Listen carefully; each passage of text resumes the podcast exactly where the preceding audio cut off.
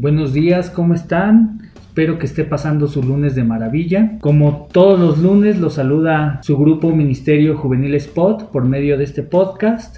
Vamos a, a, tener como siempre el gusto y el honor de tener a Marco, va a estar John también ayudándonos y su servidor, Jojar Arcos. John, ¿nos puedes comentar acerca de las redes sociales, porfa? Como siempre, nos encanta compartirles respecto a nuestras redes sociales, las cuales son en Facebook, Jóvenes24 Diagonal 7, obviamente es en números, e Instagram como Spot Ministerio Juvenil. De la misma manera, les compartimos, al igual que todas las semanas, la dinámica que vamos llevando en nuestro grupo de jóvenes. Les comentamos la semana pasada, en el anterior podcast, que iniciamos con una nueva dinámica en la cual vamos a estar leyendo un libro juntos. Iniciamos específicamente el domingo pasado, iniciamos el libro Una vida con propósito de Rick Warren. Deberíamos de estar leyendo actualmente el capítulo 8 hoy lunes. Y bueno, esperamos que ahí ustedes lo puedan disfrutar desde casa. Les comentamos que eh, si no lo encuentran en internet para en PDF o bien si lo llegan a buscar en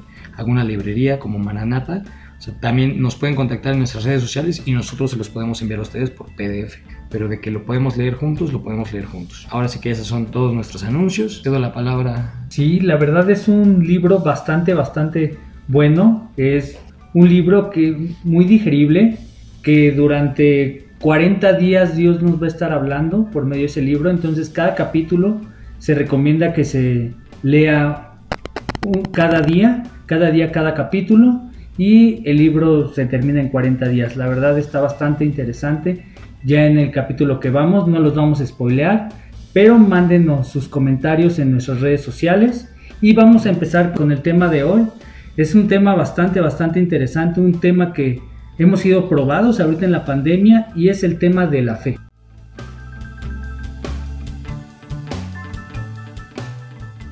Marco, ¿para ti qué es la fe? Bueno, para mí la fe siento que es como esa prueba día tras día que tienes que vivir para tener verdaderamente esa relación con Dios, yo creo, ¿no? Porque si no se pone a prueba tu fe, que como decía, siento que es una prueba día a día, si no pones a prueba tu fe todos los días, es como si no tuvieras esa relación. Y eso para mí es más o menos la fe, digo, ya lo iremos platicando, pero como que de entrada eso sería como una, una prueba que vivimos día a día como fieles creyentes de la palabra. A ver, John, para ti, te toca la bolita. Ok, bueno, yo considero la fe, ahora sí que mi comentario pues obviamente va a seguir siendo basado en la Biblia, porque bueno, aunque ya no recuerdo antes que pensaba de la fe, creo que no era un tema que realmente le puse atención, pero actualmente considero yo la fe, bíblicamente hablando, que es referente a nuestra seguridad de quién es Dios y que existe. O sea, yo creo que esa es la seguridad y esa es la fe. O sea, tener la certeza de, de que Dios es real, que Dios existe y de saber quién es Él. Entonces, de ahí radica todo lo que pueda eh, surgir.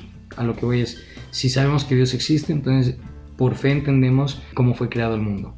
Eh, si tenemos la fe y la certeza de que Dios existe, entendemos que todo está bajo control o bajo su autoridad. Vaya. Si conocemos a Dios y tenemos la, la fe de saber quién es Él, entendemos para qué funciona en cada situación que pasa en nuestras vidas, como que ahí se centra mínimo lo que yo considero fe, que es quien saber que Dios existe y quién es. Está padre esa parte que dice de, quién es, porque muchos como que pueden llegar a confundir de la fe en solamente creer que Dios existe, ¿no? O, creer que un Dios existe, porque pues, hay fe de, muchas religiones que creen en ciertos dioses, pero en el caso de nosotros, o sea, tenemos una fe en que Dios existe, pero pocas veces sabemos lo que Él puede hacer o quién es, ¿no? No sabemos o sea, si no lo conocemos bien, eh, lo que pasa muy seguido, que pasa algo, eh, una tragedia familiar, y es como, ay, no, o sea, esto, eh, pues, Dios no me escucha, Dios no está conmigo porque me pasó esto. Y pues al final ya eso es, o debilita tu fe, o... O más bien eso demuestra que tienes una fe débil. una fe débil, porque no estás conociendo a Dios como, como realmente es, ¿no? Sí, y también ahí es cuando podemos dividir entre la fe verdadera, que es la fe en Dios, y la fe que el mundo te pueda ofrecer. Yo estuve hablando con varias personas qué era la fe y me estuvieron dando ejemplos similares, es creer que algo que no se ve va a ser real porque creen en eso, pero algo que me llegué a percatar es que su fe está puesta en, en sí mismo, Es yo tengo fe en mí, en que yo puedo, en que lo voy a lograr y yo sé que en este momento no tengo las herramientas, pero voy a llegar hacia donde me propongo.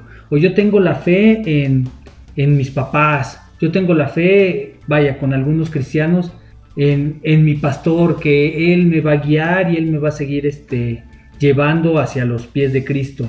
Pero si nos vamos realmente al significado de la fe, vemos que esa diferencia entre la fe verdadera y la fe del mundo es cuando puedes distinguir lo real.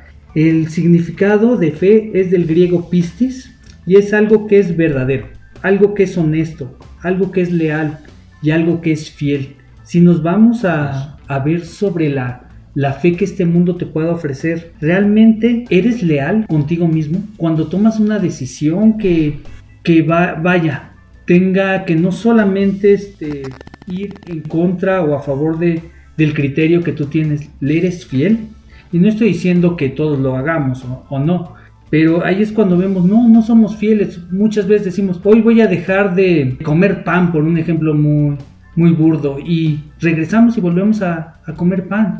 En cambio, si nos vamos a, la, a una fe verdadera que es creer en, en Jesús, creer en Dios, vemos que todo el, el, sacrificio que hizo Jesús en la cruz a favor de nosotros, ahí es cuando vemos que sí cumple estas características, que Él es verdadero, es honesto, es leal y es fiel. ¿Tú qué opinas, John?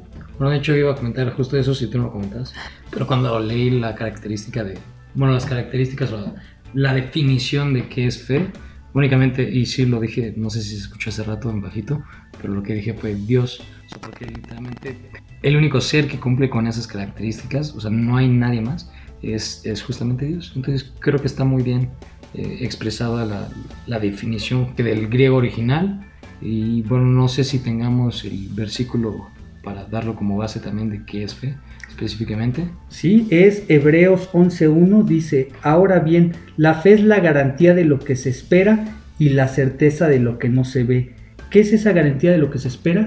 Que Jesús va a regresar por nosotros.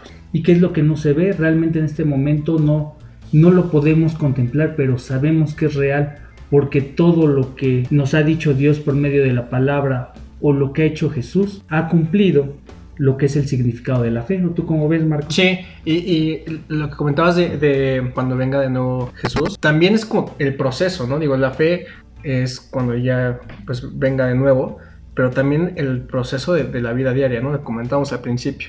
O sea, la fe es también una, pues un trabajo diario. Eh, pero comentabas de que habías preguntado a varias personas de qué era la fe para ellos y muchos decían, no, es que supongo que no eran cristianos o no eran creyentes los que decían que su fe la ponían en sus papás o la ponían, no sé, hasta pueden en, algún mismos. deportista o en sí. Hasta en el Cruz Azul, yo que soy este... Pero, pero sí salió campeón, entonces... Nada, es cierto. pero también, por ejemplo, comentabas que hay, que hay quienes ponen su fe en su pastor, ¿no? Exacto. Y vemos que es un error tanto de creyentes como de no creyentes. Y así, o sea, ese no es como que pretexto para... para para que, o sea, que conozcas a Dios no significa que tengas la fe correcta, ¿me explico?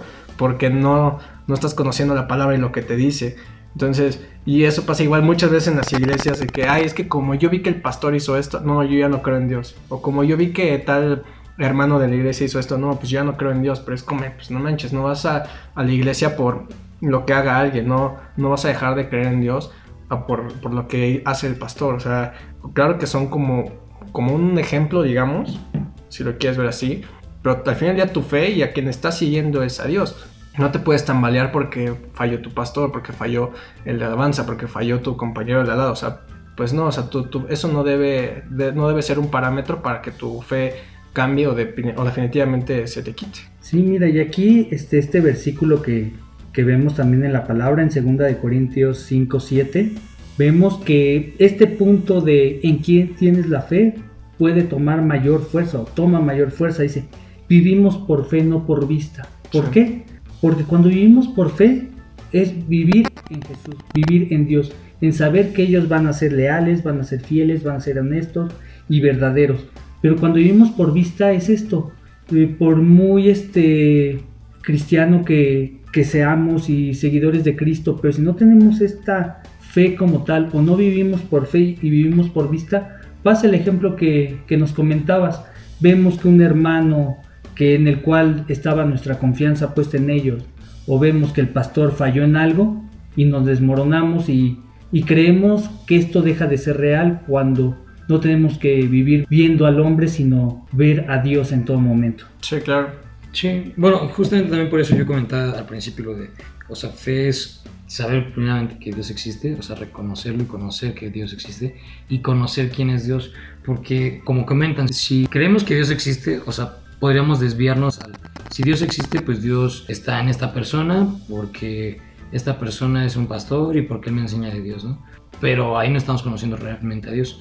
Obviamente sabemos que el Espíritu de Dios abunda en nosotros y bueno, eso es otro tema, las características para realmente reconocer si Dios permanece una persona son los frutos, pero a lo que voy es, al final de cuentas, conocer a Dios te va a llevar a realmente reconocer a quién es al que estás siguiendo, reconocer que es Dios tu enfoque, Dios eh, en el que tienes puesto la fe, no en una persona, la persona va a ser imperfecta naturalmente, pero Dios en cambio su esencia es la santidad, y la santidad es un sinónimo de perfección. Entonces, a lo que voy aquí es, si tú realmente tienes una correcta fe entendiendo quién es Dios, pues vas a saber que es una persona, un ser que nunca falla. Por lo tanto, tu fe nunca va a poderse desmoronar porque está puesto en algo firme, algo que nunca va a cambiar. Si es por vista, pues obviamente todo lo que podamos ver aquí en la tierra pues tendría un defecto, incluso lo más bello que podamos ver. Incluso el cielo, a todos nos pasa cuando nos quejamos de, ay, es que ahorita el cielo está feo porque va a llover, ¿no? O incluso a los que nos gusta un poco más el frío, no, es que ahorita está feo porque está el sol, ¿no? Entonces, nunca nos place nada, pero Dios en su totalidad es perfecto y es bueno. Y también respecto a lo que estabas comentando de tu de tu versículo, bueno, del versículo que dijiste hace rato, yo quiero comentar otro, un, bueno, un pasaje que es Hebreos 11 del 3 al 16. Dice así, todos estos grandes hombres mantuvieron la fe toda la vida hasta que murieron. Ellos murieron sin recibir lo que Dios les prometió, pero vieron lo prometido a lo lejos, en el futuro, y aceptaron ser inmigrantes y refugiados en la tierra. Al obrar así demostraron claramente que buscaban otra patria. Si ellos hubieran estado pensando en el país que habían abandonado, habrían tenido tiempo de sobra para regresar, pero ellos aspiraban a una patria mejor, un país celestial. Por eso Dios no se avergonzó de ser su Dios y les preparó una ciudad celestial. Y creo que este pasaje tiene que ver con esto. O sea, realmente no, tu fe no tiene nada que ver, literalmente nada que ver con lo que tú puedas ver aquí en la tierra. Toda la fe radica en lo que vayas a ver en el cielo, porque esa es la fe. El, como lo comentaste al principio, es respecto a nuestra fe también en, en Jesús, reconociendo que Jesús es Dios, en que Él nos salvó y que Él nos va a...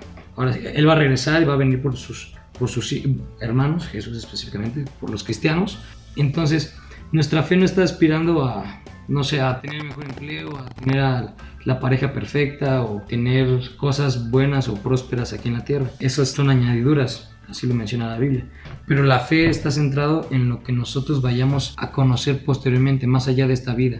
Aquí menciona la palabra inmigrantes refiriéndose a que nosotros no pertenecemos a esta tierra, nosotros pertenecemos al reino de los cielos, entonces nuestra fe está puesta en que vamos a ver ese reino de los cielos.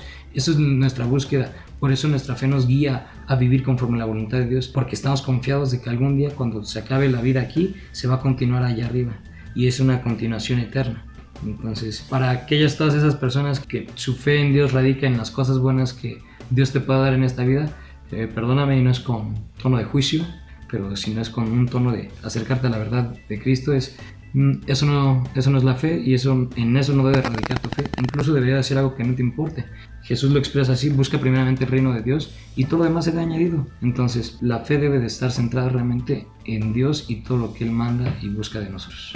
Amén. La verdad es que diste en el, en el clavo, ahorita que nos estabas compartiendo el, el versículo, fue que lo vieron a lo lejos. ¿sí? Esta parte de vieron su, el reino a, lo lejos y, y, no lo experimentaron este, en vida terrenal, es lo que, lo que estamos viendo ahorita por temas de la pandemia. No, no me gusta ahondar en, en la pandemia, pero muchas personas al no ver la salida, que todavía no, no esté la vacuna o todavía no esté, este, todavía sigan más contagios, es como, no es que este, Dios no existe porque no ha, no ha hecho algo por nosotros y créanme que ha hecho más, nos ha cubierto de, de mucho peores cosas por consecuencia de, de nuestros actos y, y, eso es la fe, es a los que tenemos que, que invitarlos, como estos guerreros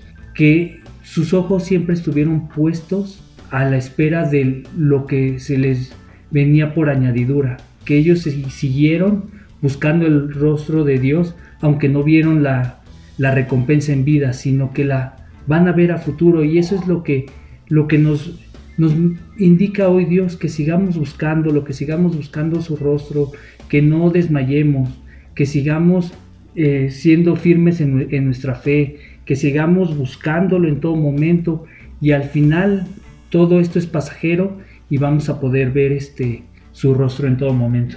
Y también como que una forma de cambiar ese sentido de la fe de manera personal es como cambiar, cuando te pasa una situación, ahora lo que decías del coronavirus, era como, ay, es que ¿por qué pasa esto? ¿Por qué Dios permite esto?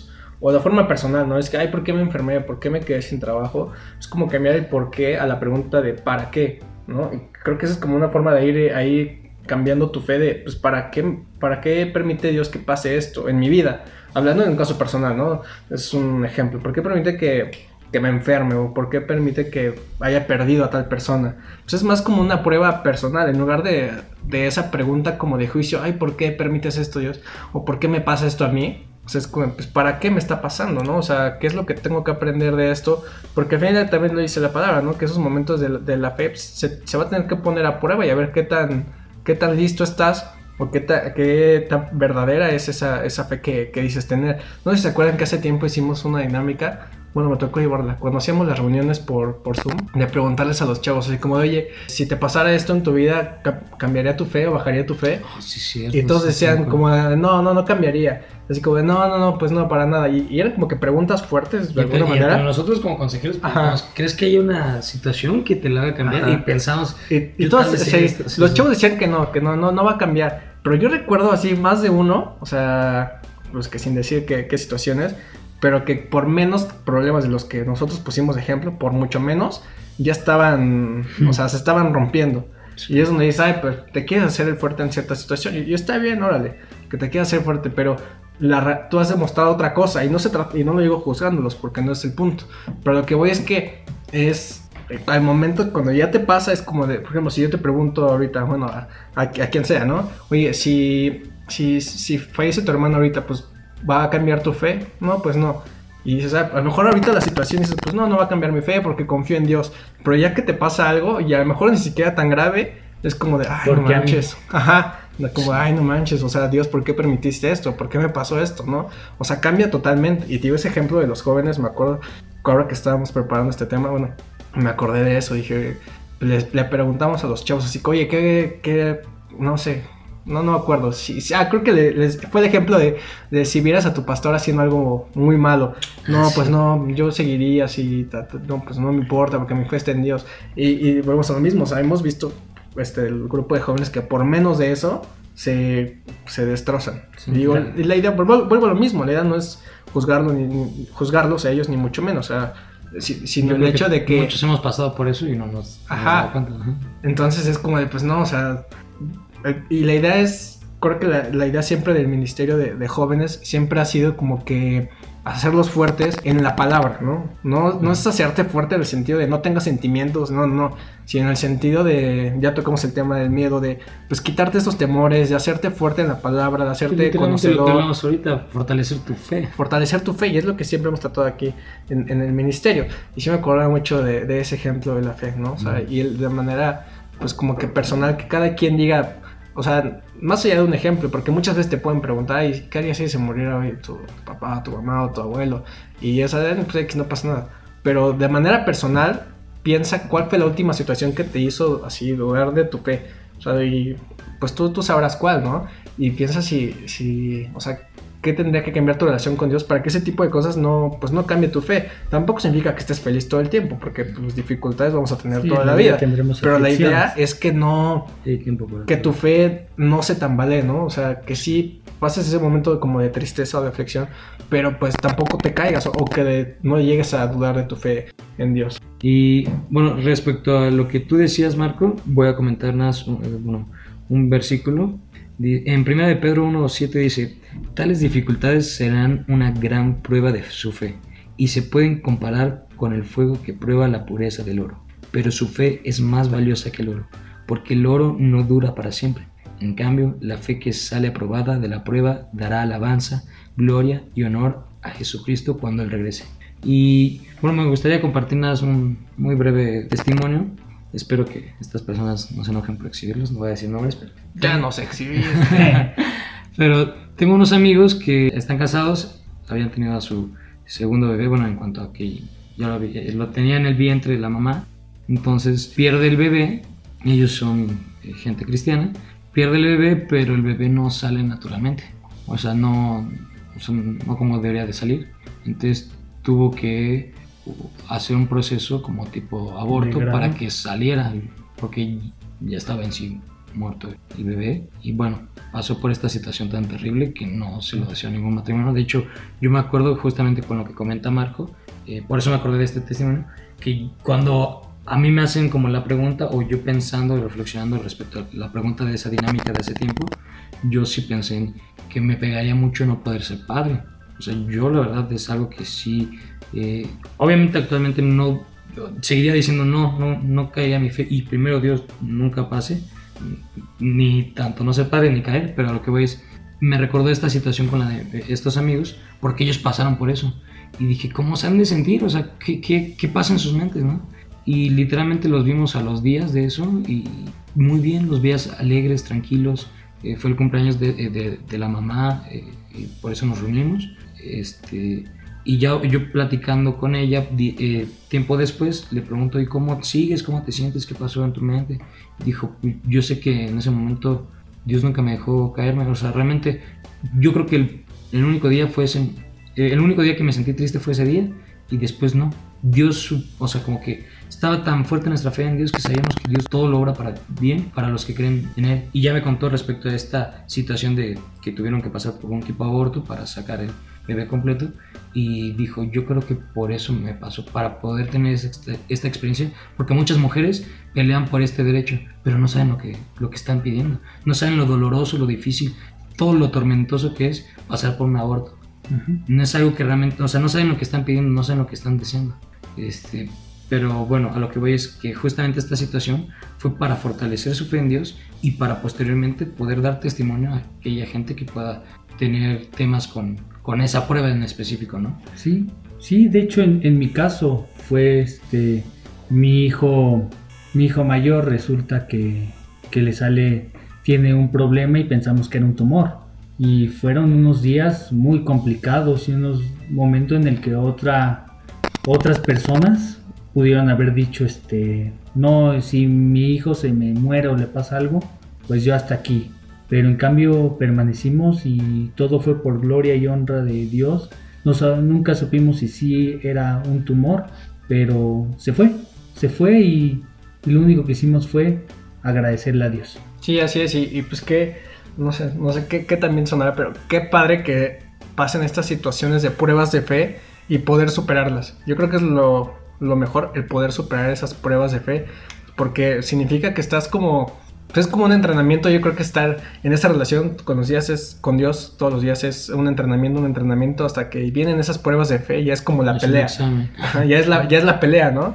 Y es como, pues, ahora sí que, pues, sí Son me dolió. Los canelos de la me, fe. me dolió, le sufrí, pero pues, pero gané, ¿no? Y es como, que no había, hasta ahorita lo- se me ocurrió dar ese ejemplo, Sí. pero, pero es que es la neta, o sea, te vas preparando todo el tiempo donde, o sea, tú conoces más de Dios, va creciendo tu fe y ahí casi que el momento de la pelea, de las situaciones donde pues, es un examen personal y ahí se va a ver si neta tu fe está bien, bien bien fija en Dios si es una fe firme, si es una fe verdadera, o es así como, ah, no, pues como, como, como que medio entrené, medio practiqué, medio me prepare. ¿para qué te sirve ir a la escuela si Ajá. no vas a pasar los exámenes? Exacto, entonces es eso, o sea, qué padre que lleguen estas pruebas de fe, pero mejor aún que, que las pasemos, la verdad. Así que, Sí, Y, si ahorita estás escuchando este podcast con alguien y tú has sido esa persona que ha superado una, una prueba de fe tan grande, sea la que sea, pero que haya sido probado y la pasaste, piensa, mira, soy más valioso que el oro, entonces tu, tu peso multiplícalo por el oro y eso es lo que vales. Bueno, su, su fe, su fe es, es más valiosa que el oro. sí, no, lo- no lo vayan a vender. Eso sería otro tema que también se puede discutir, pero buen comentario respecto a eso. de no lo vendan. Pero bueno, entonces eh, vamos a estar acabando ya este, este tema. Eh, únicamente nos queremos despedir más diciendo un versículo más. Ya si posteriormente a esto quieren decir algo más mis compañeros, pues adelante, si no, aquí nos despediríamos. Pero queremos que tengan este pasaje en mente. Hebreos 11:6 dice, Nadie puede agradar a Dios si no tiene fe. Cualquiera que se acerque a Dios debe creer que Dios existe y que premia a los que lo buscan. Sí, totalmente. Totalmente de acuerdo. Pues bueno, es- esperamos que este episodio haya sido de bendición para ustedes. No somos los más grandes teólogos, pero somos gente que busca a Cristo y buscamos seguir edificando a la iglesia de Cristo y pues atraer más a, a su palabra. Entonces les agradecemos a todos ustedes por habernos escuchado. Primeramente gracias a Dios por, por este tiempo y pues que Dios los bendiga. Nos andamos viendo la próxima semana. Nos vemos. Nos vemos.